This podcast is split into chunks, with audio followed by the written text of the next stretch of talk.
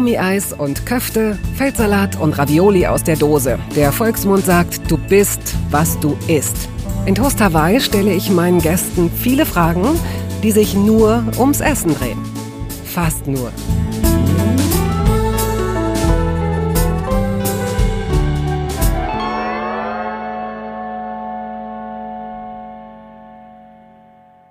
...2015 kam ein Buch auf den Markt, das auch heute noch, acht Jahre später, auf den vorderen Plätzen der Spiegel-Bestsellerliste zu finden ist. Acht Jahre später.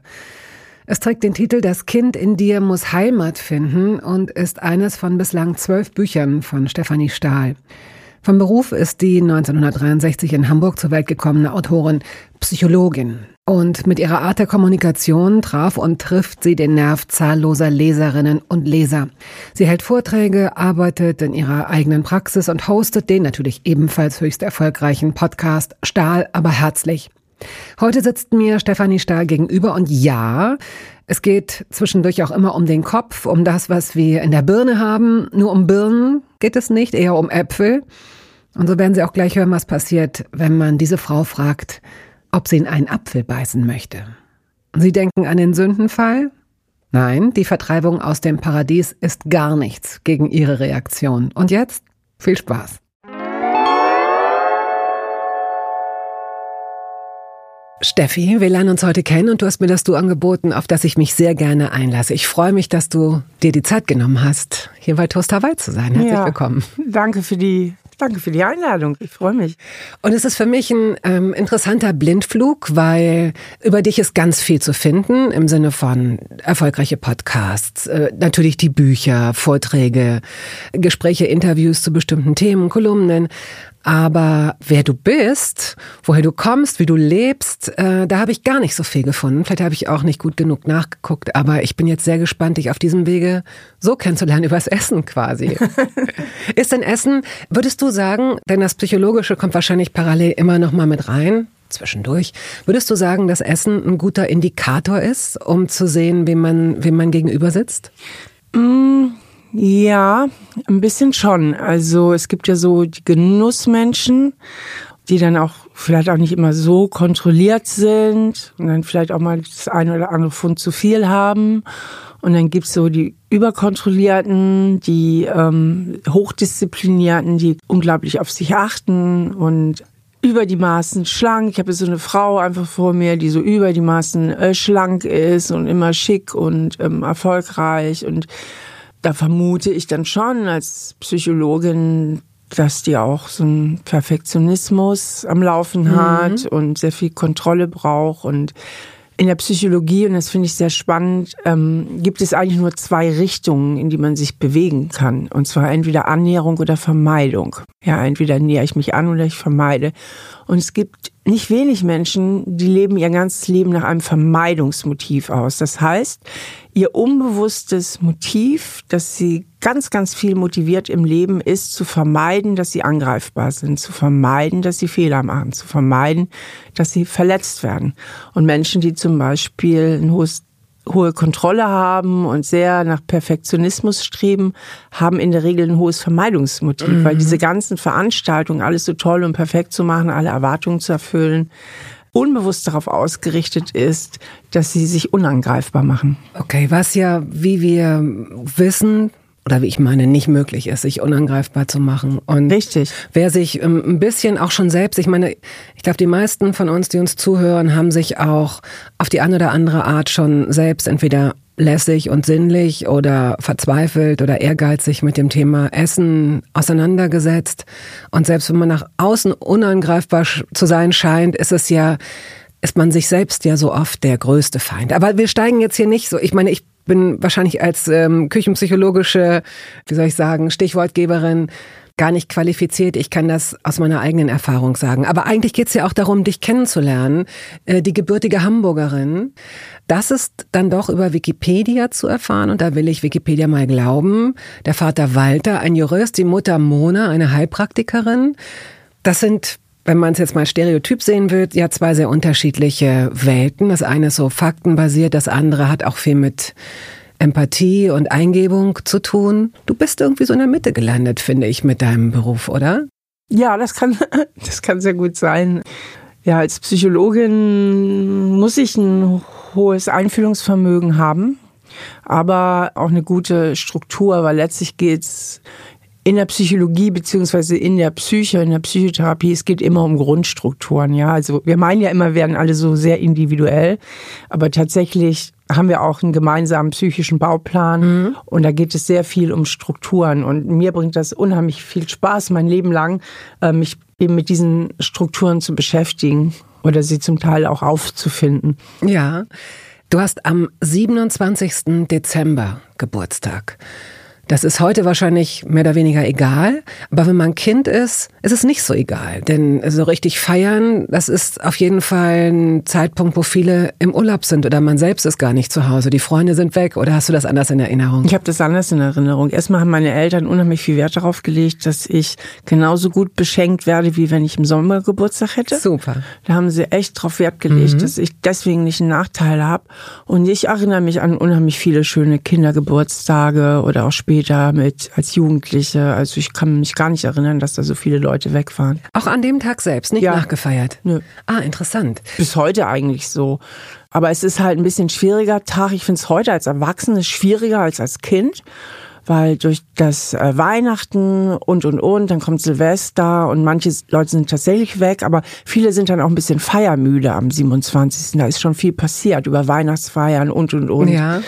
Genau. Bist du denn jemand, der lieber eine Party macht oder lieber ein Essen ausrichtet?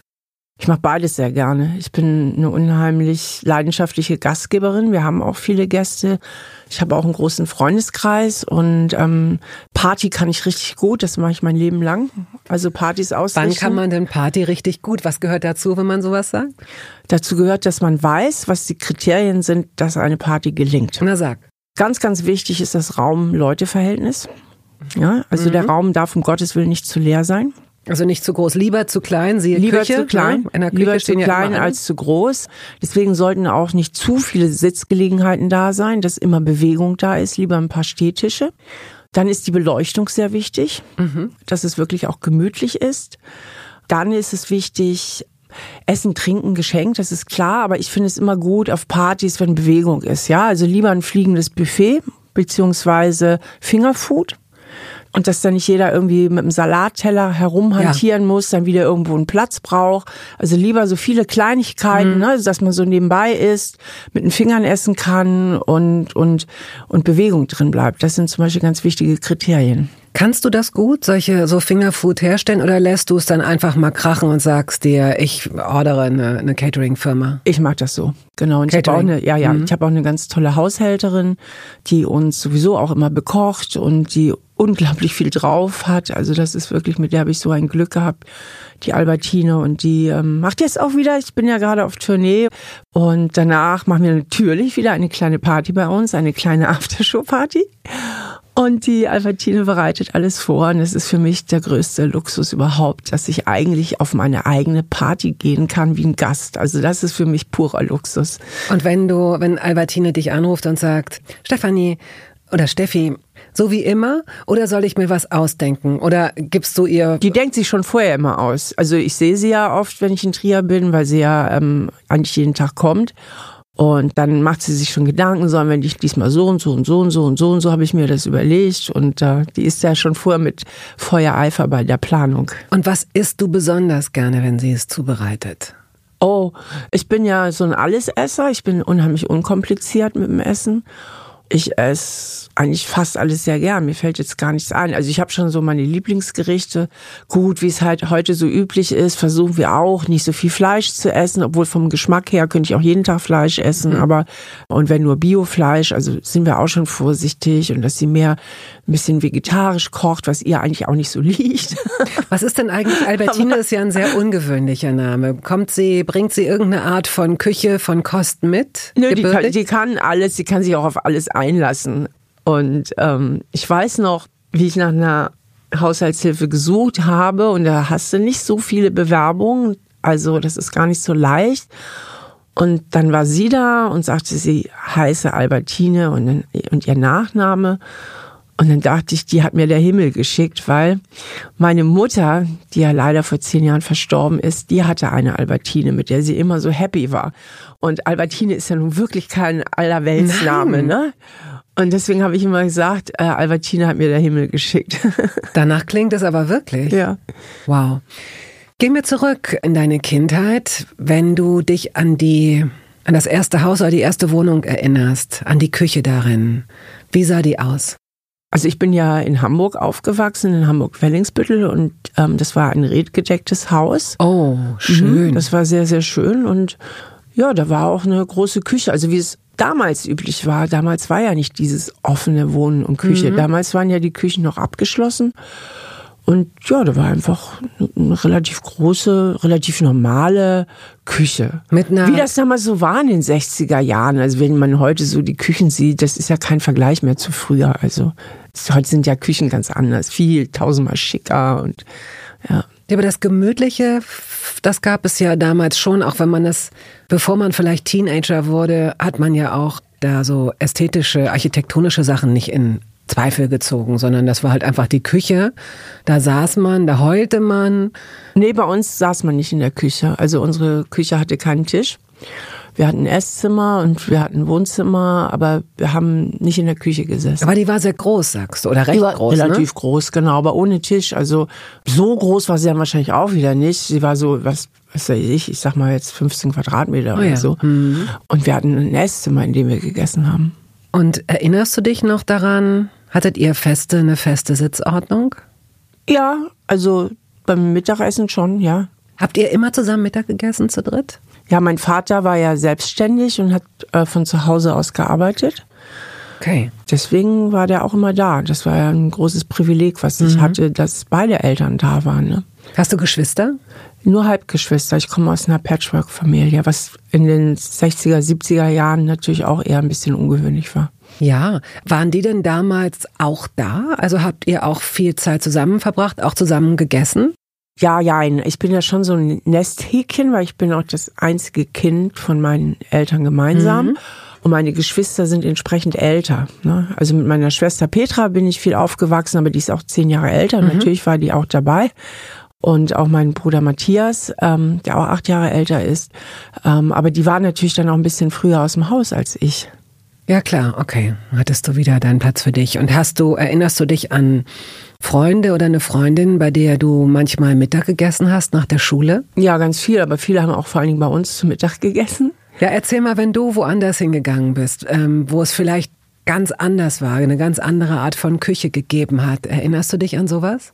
Also an die Küche kann ich mich jetzt nicht so erinnern. Ich meine, als Kind ist man ja auch nicht so wahnsinnig kulinarisch da irgendwie ausgerichtet. Na, du weißt zum Beispiel, ob es da, also das weiß ich noch, wenn ich bei Viola gegessen habe, da gab es immer ganz anderen Nachtisch, so egal wie viel man davon haben wollte, man kriegte tausend Portionen, wenn man wollte. Und nachmittags hat die Mutter immer so Kokoszwiebäcke und Schokozwiebäcke, kennst du die noch? Reingereicht. Das war, es kam einem immer noch so ein bisschen vernünftig vor, dass man halt einen Zwieback isst, aber der war, es war super lecker mit dieser Schokolade drüber. Gab's bei uns zu Hause nicht.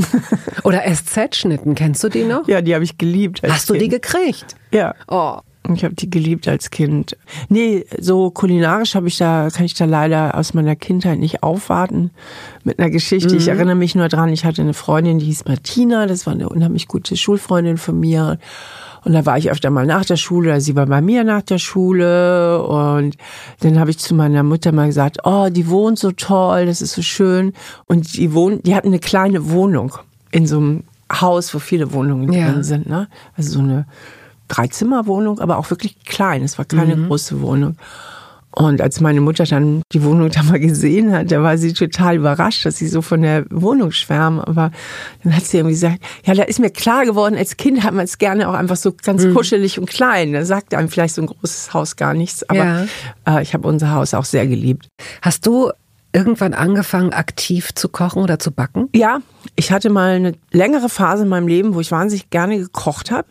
Backen war nie mein Ding, weil Backen muss man sehr genau sein und sich ganz genau an die Rezepte halten. Und das hat mich einfach nicht so interessiert. aber gekocht habe ich lange Zeit sehr gerne. Und das habe ich dann aber wieder verloren und was gab denn den Ausschlag, dass du damit angefangen hast und plötzlich so begeistert Hat mir warst? irgendwie Spaß gemacht. Also, und wenn man so über den Markt geht und sieht diese ganzen schönen Sachen, hat mich das total gereizt, das zuzubereiten. Und dann war ich mal so zwischen 25 und 35, sage ich jetzt mal, die Meisterin der schnellen Küche, so habe ich das immer genannt. Zum Beispiel. So war meine Mutter eigentlich auch, ähm, dass es sehr lecker ist, aber man nicht stundenlang in der Küche mhm. steht. Ne? So, und dann hatte ich dann aber einen Freund, der wahnsinnig gut kochen konnte. Ah. Und dann hat der das übernommen und dann habe ich dieses Hobby irgendwie verloren. Und als da Schluss war, bin ich wieder reingekommen und dann habe ich zum Teil auch aufwendige Menüs gekocht. Dann habe ich mir immer schon in der Woche überlegt, was ich am Wochenende Tolles kochen kann und welche Gänge abfolge und, und, und. Ja. Und als ich so Mitte 40 war, habe ich irgendwie gesagt, also der Stoffwechsel stellt sich ja sehr um. Also es ist wirklich so, so ab 40, Mitte 40 nimmt man so zu. Ab 50 wird's noch schlimmer, also dass man immer weniger essen kann, um irgendwie nur einigermaßen schlank zu bleiben. Und irgendwie habe ich dann gedacht, eigentlich kannst du nur noch von den Erinnerungen ans Essen leben. Oh nein, das klingt ja schrecklich. Du musst jetzt mal damit aufhören. Und wenn man viel kocht, dann beschäftigt man sich viel mit Essen, dann will das ja auch gegessen werden. Und dann habe ich damit aufgehört. Aber gleichzeitig kam halt auch damals noch nicht die Halbertine, eine andere Haushälterin ins Leben, die das dann auch übernommen hat. Ah, aber mit dieser Aussage, wer bist du denn dann von diesen beiden Typen, die du am Anfang charakterisiert hast? Da bist du ja auch schon wieder so ein bisschen in der Mitte. Eigentlich sehr sinnlich und genießend, aber offenbar doch diejenige, die da selbstdiszipliniert rangeht. Es geht so. So wahnsinnig diszipliniert bin ich nicht, dann wäre ich schlanker. Aber ich habe mir einen neuen Glaubenssatz zurechtgelegt, der ungeheuer hilfreich ist für mich. Wer auf die 60 zugeht, der darf auch ruhig ein paar Pfund zu viel haben haben und mit dem lebe ich ganz gut.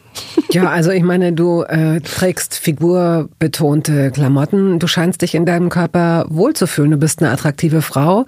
Ist es so, dass du haderst? Also ist das eine Sache, die dich begleitet oder hast du dich auch dran gewöhnt? also ich finde meine Figur jetzt nicht so, also unterirdisch oder so, die ist schon okay, aber wenn ich es mir jetzt aussuchen dürfte, wäre ich gern 10 Kilo schlanker. Aber ich weiß, der Preis ist wahnsinnig hoch, diese 10 Kilo abzunehmen und der ist mir einfach zu hoch habe ich keinen Bock drauf. Das ist mir einfach, ne? Aber wenn ich es mir aussuchen dürfte, würde ich sofort sagen, ja klar.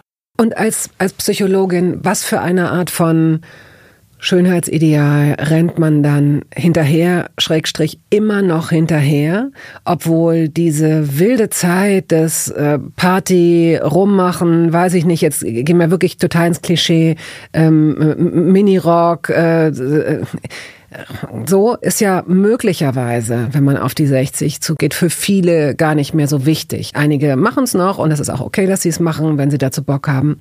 Aber warum wird das dann doch mit so einer leichten Träne im Knopfloch eingeleitet, zu sagen, dann habe ich jetzt halt diese fünf Kilo äh, zu viel, aber eigentlich wäre ich gerne schlanker. Was, was an deinem Leben wäre besser, wenn du schlanker wärst? Ich würde mich halt schöner fühlen. Ist normal, aber wie, nein, aber sag mir, warum das normal ist, weil du bist ja eine attraktive Frau. Warum haben wir das Intus? Das ist ja nicht so, dass wir automatisch gesünder sind, wenn wir fünf Kilo weniger wiegen. Ja, ich glaube, man vergleicht sich halt blöderweise immer mit seinem jüngeren Selbst. Ne? Und da war halt alles schöner und schlanker und straffer und ich denke, das ist irgendwie auch normal und ich bin da sicherlich auch nicht die Meisterin darin, immer alles so anzunehmen, wie es ist aber auch nicht die schlechteste. Ja, ich finde, das sind so ein bisschen auch normale Prozesse. Zeig mir eine Frau, die das toll findet, alt zu werden oder die sich nicht mal wünscht, sie wäre noch mal äh, 20 Jahre jünger oder so. 20, ich hier. Nein, Echt? nein, nein, nein. Nee, ich rein bin, äußerlich meine nein, ich jetzt. Auch nee, nicht. nein. Also nicht, dass ich mich so toll finde, gar nicht, aber ich ich würde das eine auch in meinem Gedanken oder gedanklich nicht von dem anderen trennen. Und würdest du jetzt sagen, 20 Jahre jünger, ja oder nein? Es würde mich nicht reizen. Vielleicht reden wir in zehn Jahren nochmal und, und ich sehe es anders. Es kann sein. Aber ich habe jetzt auch gerade gemerkt, als du geantwortet hast, in welcher Falle ich sitze. Das wird sicherlich einigen äh, so gehen, die sich mit dir unterhalten, weil du die Themen so gut durchschaust, weil du routiniert bist, weil du erfahren bist, weil du die äh, Inhalte gut vermitteln kannst, irritiert es fast festzustellen, dass du selbst in denselben Fallen sitzt, eben in denen wir alle möglicherweise sitzen. Also einige davon. Vielleicht hast du dadurch, dass du vieles durchschaut hast, kannst du um einige auch oder unter einige auch einen Haken machen. Aber in anderen Sachen bist du Genau wie andere Menschen auch. Du fühlst dich unwohl, wenn du diese fünf Kilo zu viel hast. Wo man ja, denkt. Ich glaube, das ist ja auch ein Teil davon, warum sich unheimlich viele Menschen von mir verstanden fühlen. Ne?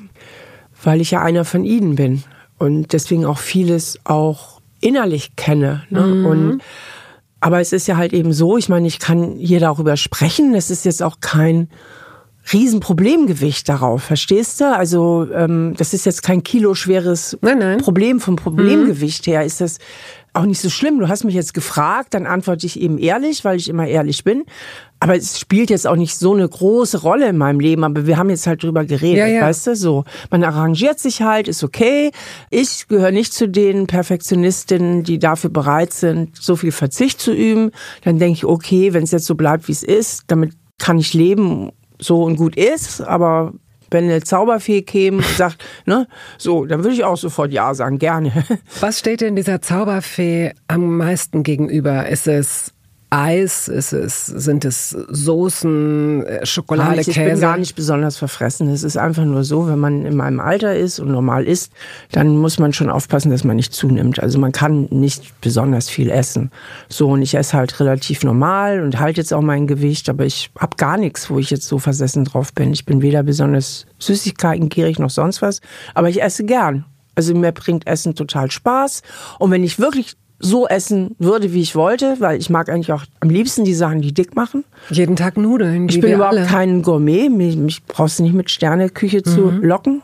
Ja, also dann esse ich lieber eine richtig geile Pommes, die richtig gut sind, weißt du. Ich esse gerne die Dickmacher und wenn ich überhaupt nicht drauf achten würde, dann würde ich bestimmt 100 Kilo wiegen, safe. So, das geht peu à peu. Mhm. So, ich beschränke mich jetzt auch nicht sehr, aber ich passe schon auf. Und wenn ich das nicht tun würde, dann wäre ich gut drüber. Das ist doch schön zu essen. Also ich liebe das ich auch. Ich liebe es auch. Nahrungsaufnahme war ja wahrscheinlich evolutionär bedingt notwendig. Zack, irgendwann hat man mal gemerkt, dass man das Hammelfleisch lieber isst als das Bisonfleisch, keine Ahnung. Also dann gab es plötzlich Präferenzen und dann wird wahrscheinlich die Sesshaftigkeit der Menschen dazu beigetragen haben, weiß ich nicht, Getreideanbau und plötzlich war Nahrungs, ja. hat sich das mhm. Eigentlich ist es ja gar nicht so gut, dass wir so viele leckere Sachen kennen, denn im Grunde wäre Essen ja als Sättigungsfaktor und damit wir weiter existieren, das würde ja eigentlich reichen, oder? Ja gut, aber die Evolution hat uns halt so konfiguriert in allen Lebensbereichen. Die Evolution will ja unbedingt, dass wir leben und dass wir unsere Gene verteilen. Das heißt, alles, was für die Genverteilung gut ist, hat sie uns besonders schmackhaft gemacht und fürs Leben. Das heißt, sie hat uns halt auch diesen Appetit mitgegeben und das Essen gut schmeckt und dass wir es genießen, damit wir eben essen. Und leider, weil die Evolution auch so wahnsinnig lahmarschig ist und noch nicht verstanden hat, dass wir inzwischen Kühlschränke haben, hat sie uns dieses fatale Ding mitgegeben, da ständig die Kalorien in Fett zu verwandeln, damit wir schön ansetzen, falls mal wieder magere Zeiten kommen. Aber das ist ja alles schon lange passé. Ne? Dafür könnte ich der Evolution auch immer eine in die Fresse hauen, dass sie das nicht versteht, dass das überhaupt nicht mehr nötig ist. Und hat uns ja alles, was der Fortpflanzung dient, was der Lebenserhalt dient, hat sie uns ja ganz große Gefühle mit auf den Weg gegeben, wie zum Beispiel diesen Genusssinn oder den Sexualtrieb oder was auch immer, damit wir das bloß auch alles fleißig tun. Und daher kommt das halt, ne? Das ist eben nicht nur Nahrungsaufnahme, sondern so, die hat immer da dieses Freudenthema mit reingepackt, damit wir ordentlich motiviert sind. Aber es gibt ja auch nach wie vor Länder, in denen die Körperfülle durchaus äh, signalisiert einen gewissen Reichtum oder einen gewissen sozialen Status. Ja, aber ich denke, das nicht mehr, das sind eigentlich nicht mehr allzu viele Länder, wo das das wirklich signalisiert. Und ähm, natürlich hat es auch ein gewisses Prestige hierzulande, in welchen Restaurants man verkehrt und was man isst und, und, und, und. Aber Essen, so aus psychologischer Sicht, finde ich die noch stärkere Funktion ist die Bindung. Und Bindung gehört ja zu unseren psychischen Grundbedürfnissen. Mhm. Und wenn wir auf die Welt kommen, läuft ja alles auch über diese Nahrungsaufnahme und es ist ganz, ganz viel mit Geborgenheit und Dazugehörigkeit, mit Versorgtsein mhm. assoziiert oder eben auch nicht, wenn es schlecht läuft. Also wenn die Mutter-Kind-Bindung nicht gut gelingt. Aber es hat dadurch auch für viele Menschen was wahnsinnig Geborgenes, was Tröstliches, was Verbindendes. Deswegen isst man ja auch gerne gemeinsam und verabredet sich zum Essen. Also wenn du dir mal unser ganzes soziales das Leben anguckst, also wenn man sich so verabredet, ne, ist ja eigentlich fast immer, man geht irgendwo essen ja. oder man ist ja. eingeladen zum Essen. Ähm, das ist ja ganz, ganz stark auch verankert in unserer Kultur.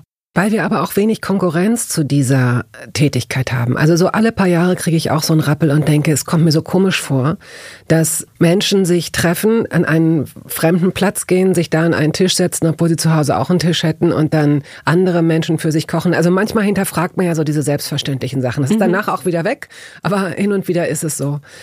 Und manchmal nervt es mich auch, dass das nun das ist, worauf wir uns gesellschaftlich geeinigt haben, weil es ist so, passiv natürlich. Mhm. Toll, Gespräche sind toll und man lernt sich kennen, man kommt sich näher, vielleicht äh, trennt man sich auch. Äh, an diesen Tischen ist ja alles möglich und ich will es auch gar nicht in Frage stellen und trotzdem fehlt mir manchmal die Alternative, weil ich denke, es wäre auch schön, wenn man was anderes. Ja, zum Sport Beispiel. Machen, ja, ja, zum genau. Spielen, zum Sport, zum das, das tut man Tanzen. natürlich. Ja, beispielsweise. Mhm. Ja, das ist, das ist nicht, äh, man tut es nicht. Man trifft sich zum Essen.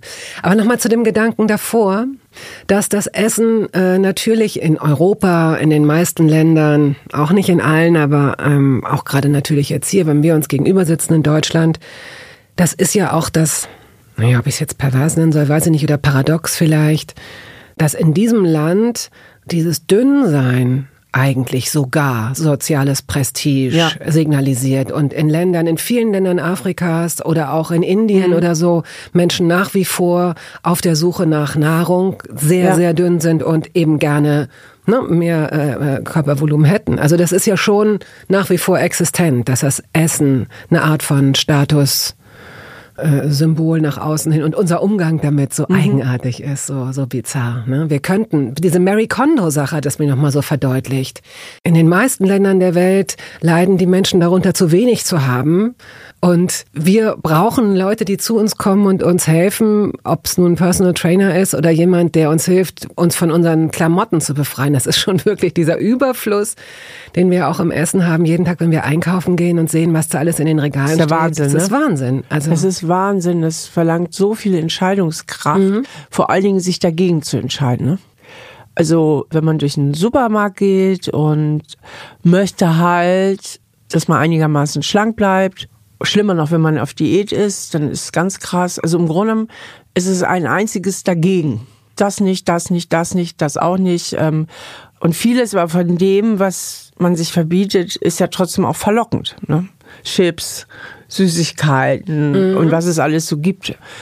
Und wir brauchen unglaublich viel Entscheidungskraft in unserem Leben. Nicht nur was Supermarkt und Essen betrifft, sondern überall, weil es ja für alles auch zehn Anbieter gibt. Also in meiner Kindheit, da hat man einmal bei der Post das Telefon angemeldet, ja. So, und heute hast du tausend Handyanbieter, ja. Ich weiß auch noch, in meiner Kindheit gab es Badedas. Ich glaube, jeder hatte Badedas damals, ja. Heute gibt es gefühlt 500 verschiedene Seifen und Zusätze und und wir müssen immer und ständig so, so viele Entscheidungen treffen und es ist eben auch anstrengend und wir haben auch weniger Sicherheiten in unserem Leben insgesamt, was natürlich auch zum Teil auch gut ist, weil es dafür auch viel mehr Freiheiten gibt. Ne?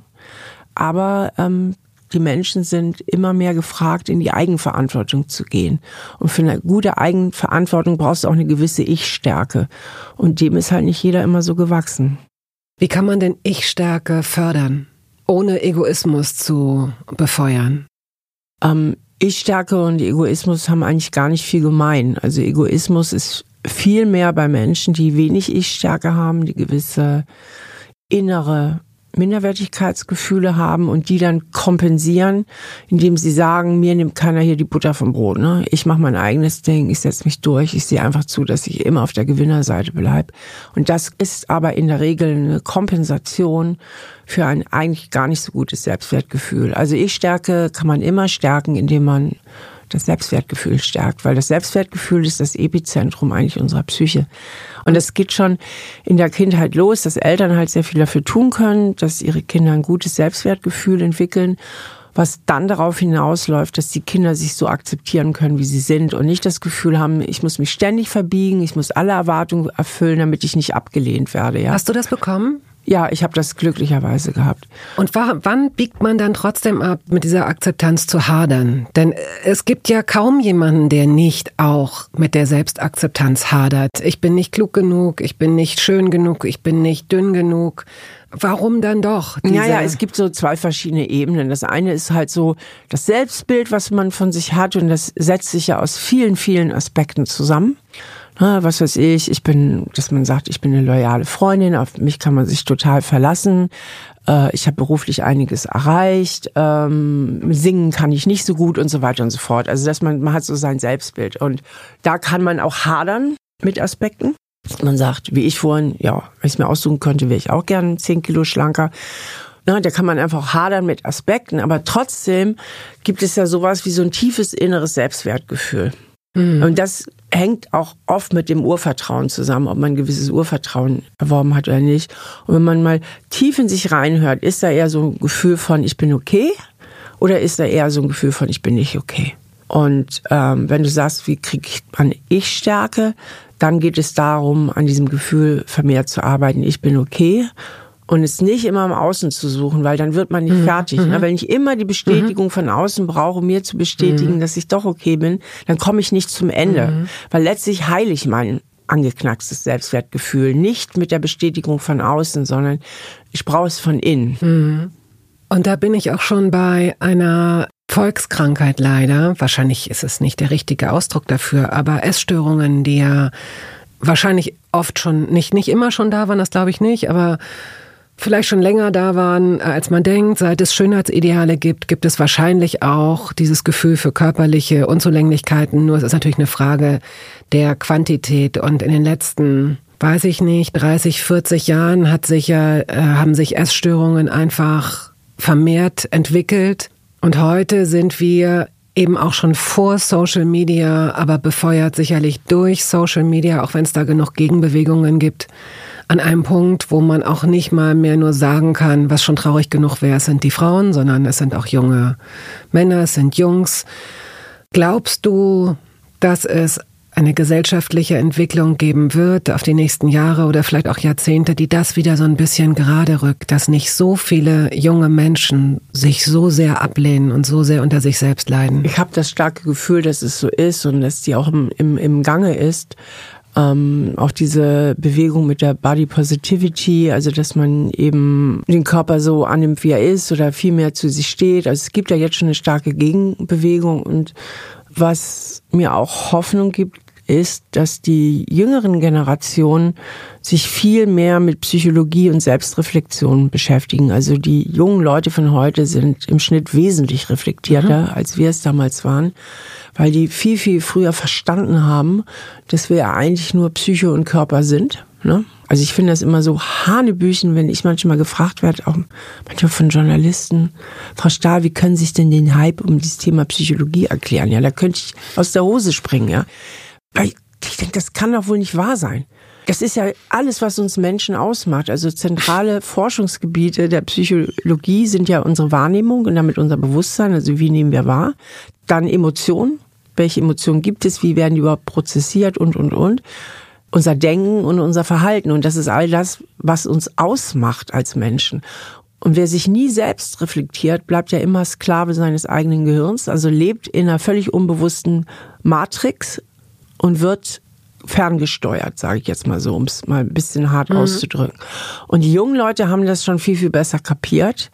Die reflektieren sich besser, die überlegen mehr und spüren, hey, was ich da gerade sage oder tue, was hat das eigentlich mit mir zu tun, was hat es mit dem anderen zu tun, was weiß ich, man wird wütend und macht dem anderen Vorwürfe oder es macht es auch nicht, ist aber super sauer auf eine Person, dann ist ja immer auch die Frage, ist diese Wut jetzt überhaupt so angemessen und berechtigt oder hat diese Wut ganz viel mit mir selber zu tun, dass der andere vielleicht irgendwie einen schmerzhaften Punkt bei mir getroffen hat oder dass ich sowieso dazu neige, schnell wütend zu werden, wenn ich immer das Gefühl habe, wenn ich das Gefühl habe, jemand respektiert mich nicht richtig, weil das habe ich ja als Kind schon erlebt, dass ich oft übergangen wurde. Und diese ganzen Themen, die muss man sich ein bisschen bewusst machen, weil man sie sonst vollkommen ungeniert und ohne eine Warnung des Über-Ichs einfach auf andere drauf projiziert. Und daran krankt ja die ganze Welt. Also ich sage ja immer wieder, wenn die ganze Welt jeder Mensch auf dieser Welt wirklich selbst reflektiert wäre, dann hätten wir eine viel, viel, viel bessere Welt. Denn alles, was da draußen geschieht, ist Psychologie. Okay, aber ähm, diese Selbstreflexion kann ja nur zurückgreifen auf ein, ein Korrektiv oder den inneren Schiedsrichter. Und dieser innere Schiedsrichter, der sagt ja nicht wirklich jeder und jedem das Richtige. Also was für was gesellschaftlich auch akzeptabel wäre oder anderen Menschen gut tun würde, Nein, oder? Man kann ja nicht seine einzige Selbstreferenz sein. Ja. Sondern bei der Selbstreflexion geht es zum Beispiel darum, dass man sich mal fragt, hey, wie bin ich eigentlich so geprägt worden als Kind? Weil unsere Gehirne sind hochgradig subjektiv, wir sind überhaupt nicht in der Lage, irgendwas objektiv wahrzunehmen. Und wir haben alle unglaubliche Filter, die auch durch unsere Erziehung und unser Aufwachsen entstehen. Und das wäre zum Beispiel schon mal so ein ganz toller erster Schritt. Na, was sind eigentlich so meine Prägungen? Was habe ich denn so als tiefes Inneres für Glaubenssätze? Ich sage immer, Glaubenssätze sind die Programmiersprache des Selbstwertgefühls. Also so ein Satz wie ich genüge nicht ist ja formuliert mein Selbstwert eben auch, ne? So ein Grundgefühl von ich genüge nicht. Was mache ich denn alles, um diesen Glaubenssatz zu entkräften? Ist es vielleicht so, dass ich ständig versuche, allen alles recht zu machen, alle Erwartungen zu erfüllen, möglichst perfekt zu erfüllen, dass ich versuche, alles möglichst perfekt zu machen? Oder bin ich eher so ein Typ, der sagt, aus demselben Grund, aus dem Gefühl, ich genüge nicht, ihr könnt mich alle mal? Ich mache lieber mein eigenes Ding, ich lass auch keinen so nah an mich ran, dass überhaupt die Reichweite hätte, mich zu verletzen. Also Autonomie ist meine Rettung. Ich versuche mein Leben möglichst autonom zu gestalten. Mhm. Und ähm, das sind ja alles so rote Fäden, an denen man mal entlang fühlen und entlang denken kann, um seine eigene Matrix ne, sein eigenes Muster einfach besser zu verstehen. Denn nur wenn ich das verstehe, habe ich natürlich auch Entscheidungsfreiheiten. Ansonsten läuft das einfach automatisiert ab. Wir steuern auf eine Rubrik zu. Entweder oder. Fenchel? Jein. Geht ja gut los. Wie Harzer Käse? Nein. Gorgonzola? Ja. Austern? Ja. Stollen? Ja. Ja. Jo. Mit Butter. Kümmel? Jo. Rosinen? Ja. Noch kein richtiger, äh, kein, noch kein glitzerndes Jahr dabei. Mal sehen, vielleicht kommt das jetzt. Lakritz. Ja. Ah, da ist was. Da ist was in den Augen gewesen. Rote Beete.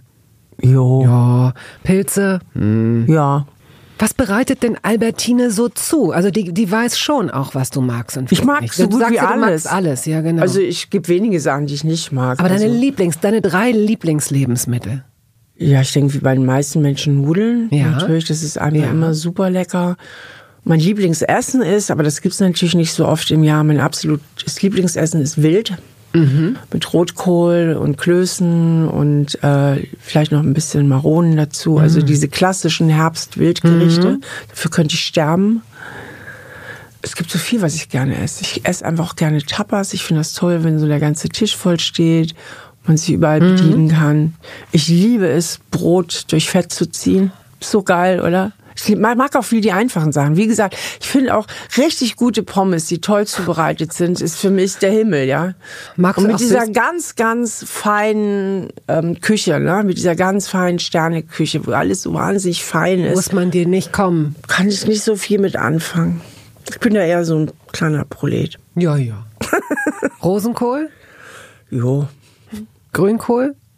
Ja, du hast aber auch da Ja, das sind, so das, sind ja, das sind polarisierende. Die wenigsten sagen ja, die meisten sagen ja oder ah, furchtbar, Koriander. ja. Da ist es wieder. Ich sag Gut. doch, das Problem ist, dass es wenig gibt, was ich wirklich nicht Alles mag. klar. Aber du hast ganz viele Sachen, Das wo ich die- jetzt nicht. das sind kann die ich ganz Polaris- gut ich essen, verstehe. Kann Ich ich, gut verstehe. essen, aber muss ich jetzt auch nicht jeden Tag auf den Tisch haben. Daher kommen meine Dann bin Antworten. ich gespannt, wie du dich verhältst bei entweder oder. Okay, wird vielleicht leichter sein. Sushi oder Fondue? Sushi. Ich mag beides gern. Wasser oder Saft? Saft. Welcher Saft? Cola Zero. Das ist kein Saft. Das ist kein Saft. Es ist so interessant, dass Menschen, wenn sie anfangen, Cola Zero zu trinken, glaube ich, so eine Art, sehr schnell eine Art von Abhängigkeit entwickeln. Ist das bei dir so? Vorstufe. Ist mein Hauptgetränk. Okay, alles klar. Gut. Erdbeeren oder Himbeeren? Erdbeeren. Joghurt oder Pudding? Joghurt. Schokolade oder Chips? Chips. Aber es fiel dir nicht leicht. Es fällt mir nur so leicht. Es ist alles gern, was du sagst. Was ist denn deine Lieblingsschokolade? Ah, Lind, diese, diese roten Kugeln, Lindor. Lindor. Oh, wow. Okay. Himmel im Mund. Ich verstehe. Fleisch oder Fisch? Fleisch. Hotdog oder Döner? Döner. Was liegt auf der perfekten Pizza? Ähm, scharfe Sardellen und irgendwas Scharfes. Ich hab's gern, ich esse gern scharf. Oh. Bist du schon mal. Ich mag auch gern diese scharfe Pepperoni-Wurst. Bist du der Typ Zitrone oder der Typ Vanille? Zitrone. Kaufst du Bananen und vergisst sie? Ich kauf gar keine. Aus Prinzip nicht oder weil. Ich bin kein großer Obstesser. Ich esse eigentlich nur Obstsalat. Alles andere in so ein Obst zu beißen, finde ich stinklangweilig. Kompensierst du das durch so Gemüse, das du jetzt vielleicht auch nicht liebst, aber isst, weil du das Gefühl hast, dass du dir was Gesundes. Och, ich esse gerne Gemüse und die Albertine kocht ja auch gesund, ne? Also wir haben ja, wenn, wenn wir uns normal ernähren, haben wir ja eigentlich alles drin. Ne? Also das, dieser ganze Hype auch um diese Nahrungsergänzung ist ja alles Blödsinn. Weißbrot oder Schwarzbrot? Äh, Schwarzbrot. Junger oder alter Käse? Alter. Welcher? Alle alten. Ich liebe alte Käse. Pass auf, jetzt wird's nochmal hart zum Abschluss. Das ist hart, richtig hart. Reis oder Nudeln? Nudeln, Reis oder Kartoffeln? Kartoffeln, Nudeln oder Kartoffeln? Kartoffeln. Wie? Gematscht. Wie? Und schön mit Olivenöl noch drauf oder irgendwas Leckerem. Schön in der Soße gematscht. Lecker. Was ist denn das Gericht deiner Kindheit? Da sind wir noch gar nicht drauf, als wir mit, deinem, mit dem Gespräch begonnen haben. Was würdest du sagen, war das Essen deiner Kindheit?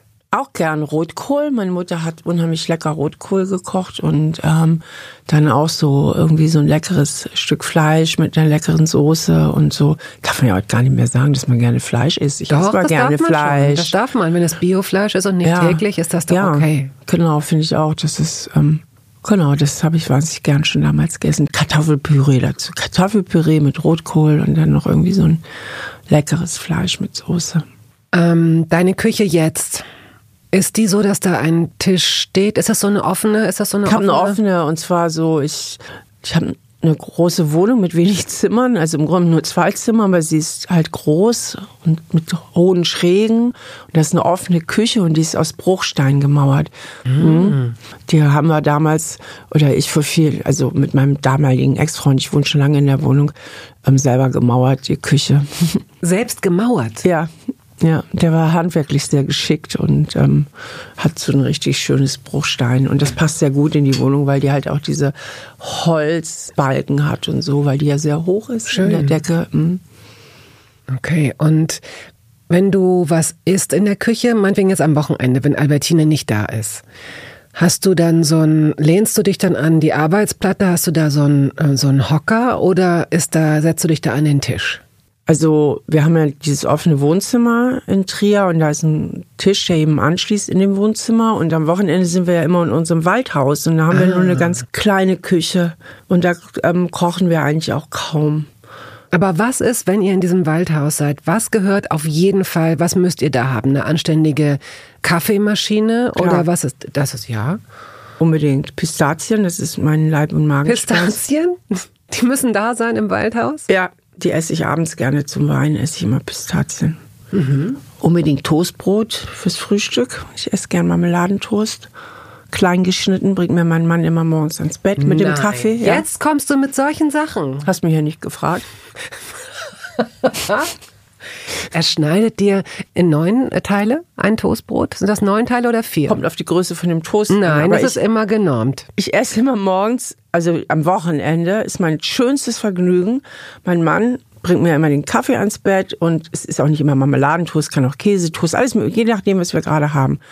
Äh, kann auch mal ein leckerer Bratenaufschnitt sein und macht das alles schon so mundgerecht und ich lese im Bett. Ich lese dann stundenlang und es ist mein schönstes Vergnügen, im Bett zu lesen morgens und Kaffee zu trinken und diese Toastbrote zu essen. Oh, wow. Hast du ein tolles Leben. Da auf jeden Fall. ja, also auf jeden Fall ist das ein Argument für Partnerschaft, finde ich. So viele fallen mir nicht ein, aber das auf jeden Fall, dass es möglicherweise jemanden gibt, der einem kleingeschnittenes Toastbrot.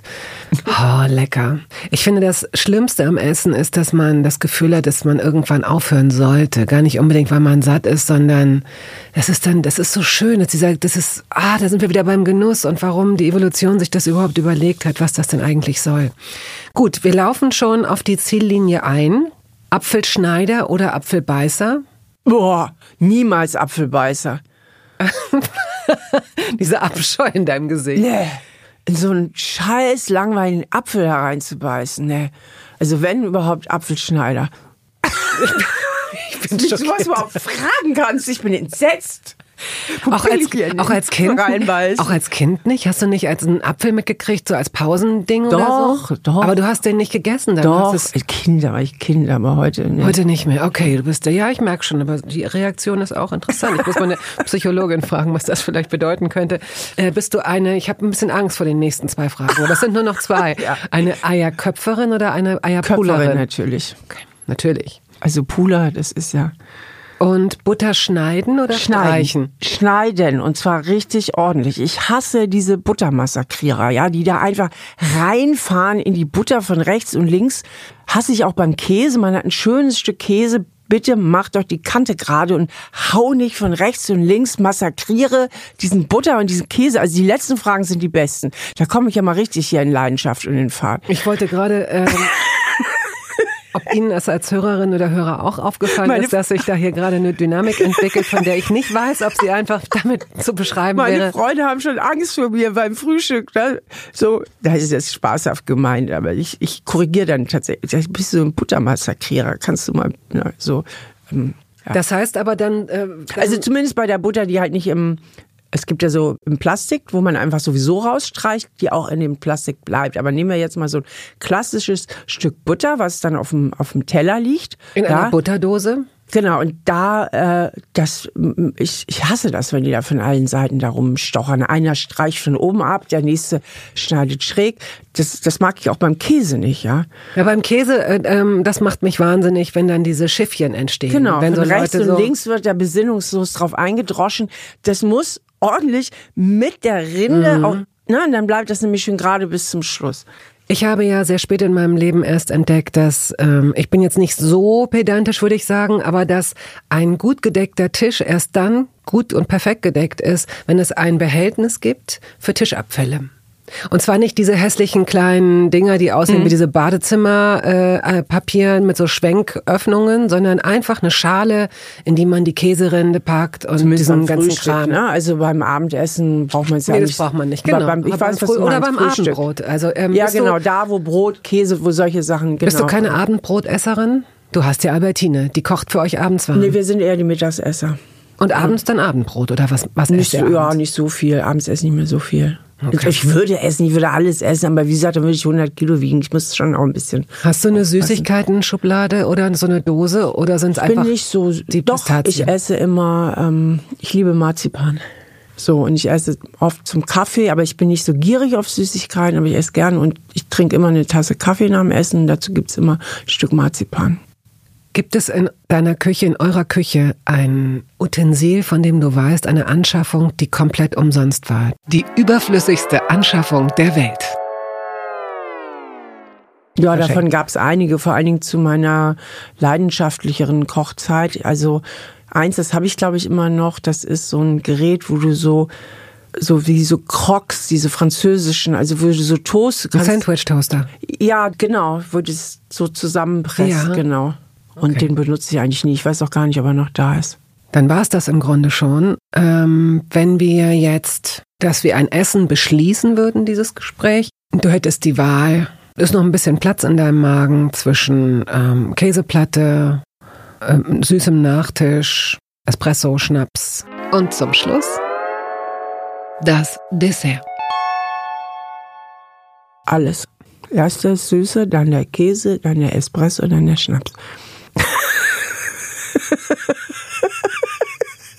So ganz einfach, oder? Total. Ich danke dir. Ich danke dir für alle Antworten, besonders in der letzten Viertelstunde.